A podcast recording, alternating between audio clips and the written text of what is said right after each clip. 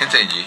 Everton, Oi. você- a gente vem falando aí muito, né? Você escreveu ontem sobre. E a gente nem teve tempo de falar, mas o que houve já um entendimento que o MDB iria caminhar aqui em Sergipe com Foi. PT e PSB. Isso. Né? Então, o. Eu queria até que você, por favor, antes de você até comentar, eu vou gravar o que você está falando para botar aqui nos grupos. Porque ontem, veja, ontem eu recebi de muita gente, mas de muita gente mesmo,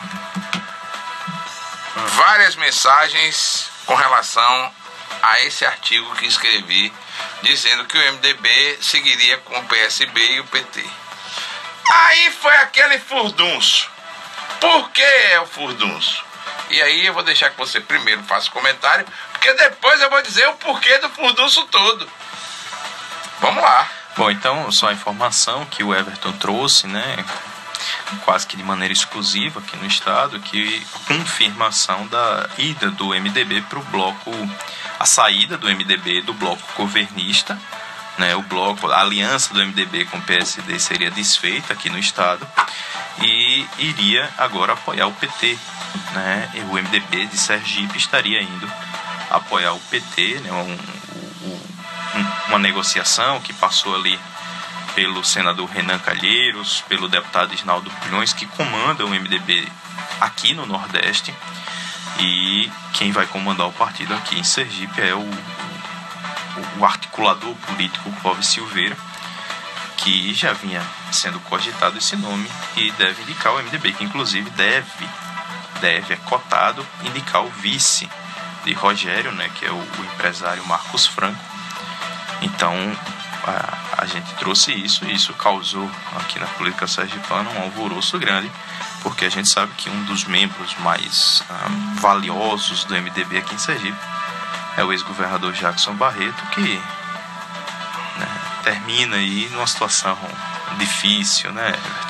É, eu acho o seguinte, e o porquê eu escrevi esse artigo. Primeiro, eu recebi informação quentíssima de Brasília, da direção de um dos assessores da direção estadual, da direção nacional do MDB, que o MDB sergipano estaria sendo definido para Clóvis Silveira e Rogério Carvalho. Essa informação é proveniente de Brasília, de uma pessoa muito influente dentro do partido. Inclusive, era já uma decisão tomada por Renan Calheiros, junto com Isnaldo Bulhões, que é o coordenador do Nordeste do MDB. E aí criou o fundus danado, porque aí, para onde vai Jackson Barreto? Vai para o MDB, vai para é, a coligação de Rogério Carvalho, porque ele é do MDB, e logicamente teria e não teria a vaga de Senado que ele tanto quer e deseja. Está na hora de Jackson, e quando você diz claramente, está na hora de Jackson, ou ser deputado estadual para discutir com o Valadares na Assembleia, o Valadares Pai se ganhar a eleição, os dois ganharem a eleição, porque eu não tenho essa certeza que os dois ganham a eleição não para deputado estadual. Precisa lutar muito. Ou então largar a política. Está na hora de Jackson. É porque Jackson parece. Inclusive, eu tenho um colega da gente, eu vou pedir desculpa até ele, que eu não lembro quem foi, mas escreveu que havia possibilidade de estarem os dois juntos no mesmo palanque, né? Eu duvido muito que aconteça, né? Como? né? Que É complicado. Eu, eu não acredito nem que Jackson vá apoiar Rogério, né? Não acho que isso aconteça. E muito menos que Jackson e Valadares estejam no mesmo palanque, né? Nem pelo gosto de nenhum dos dois. Né? Aí criou um furdunço tão da talvez, gota. talvez subisse no mesmo palanque que o Valadares Filho, né? Que é um cara que não arruma problema com ninguém e aí. É, Valadares é um cara mais. O filho, né? É, É, o mais filho. polido, mais o senador, tranquilo, né? O senador. O senador arruma uma confusãozinha. gosta, Bote gosta. pra você ver. Mas na, na verdade, o que acontece é o seguinte: que contrariou esse artigo, contraria interesses grandes. Interesses de Jackson Barreto, de estar com Fábio Mitidieri e quem sabe ser o senador dele. Interesses do, de pessoas muito ligadas à política estadual que vão criar problema.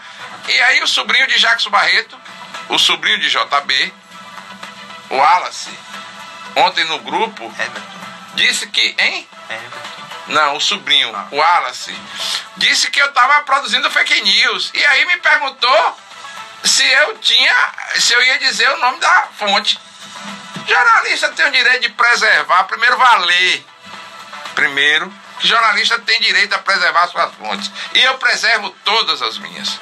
Até porque eu só recebo a informação porque eu preservo as minhas fontes. E vou continuar preservando as minhas fontes. Se você me disser qualquer coisa, Mariana, e me pedir para não falar, eu não falo, foi você que me disse. Mas tá aí. O tempo vai mostrar que o meu artigo era realmente a expressão da verdade dos fatos. É o tempo que vai mostrar. Eu, eu acho que só complementando, né, o, o Jackson Barreto, né, é, apesar de ter uma história política gigantesca aqui no estado, né, é, vai, deixou sua marca na história de Sergipe, mas ele não tem um grande prestígio dentro do partido.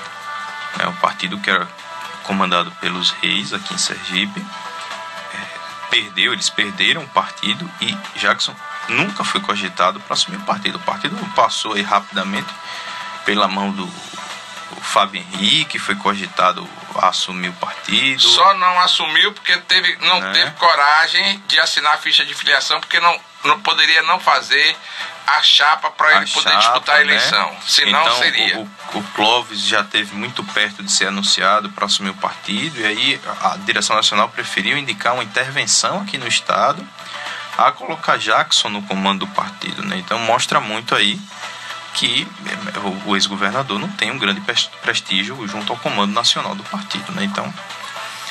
É. Jackson foi talvez uma figura pública das mais importantes do Estado. Eu tenho um respeito muito grande pelo passado de Jackson Barreto.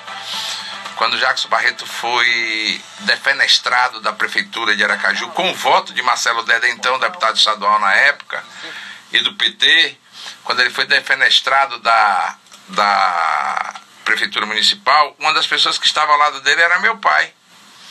E eu, tinha um respeito, eu tenho um respeito muito grande por Jacques pela amizade que meu pai tinha a ele e vice-versa.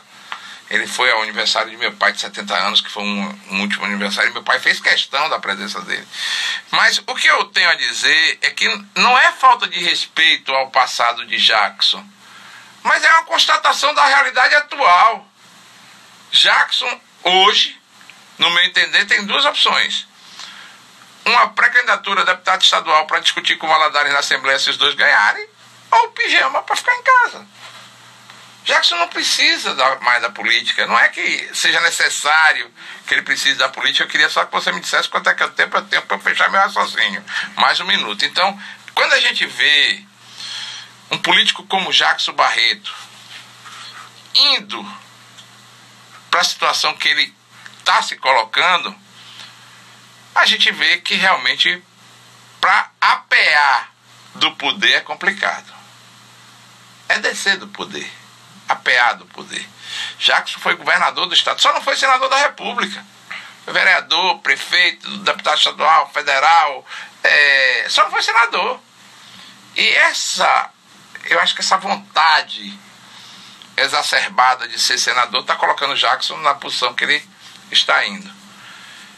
E aí eu vou relembrar mais uma vez. Basta que você veja a Constituição Federal que permite a jornalistas e radialistas de manterem sua fonte. E minhas fontes são preservadas. Eu tenho o nome, tenho a ligação, tenho o telefone, tenho tudo do meu, da, minha, da minha fonte de Brasília. Mas não dou. Não dou porque não quero e não sou obrigado. Se fosse obrigado, eu daria. Mas de bel prazer, eu não dou de jeito nenhum. Eu preservo a minha fonte. Agora eu vou voltar a repetir. Jackson Barreto não será candidato a senador da República, até porque o partido caiu no colo de Clóvis Silveira e de Rogério Carvalho.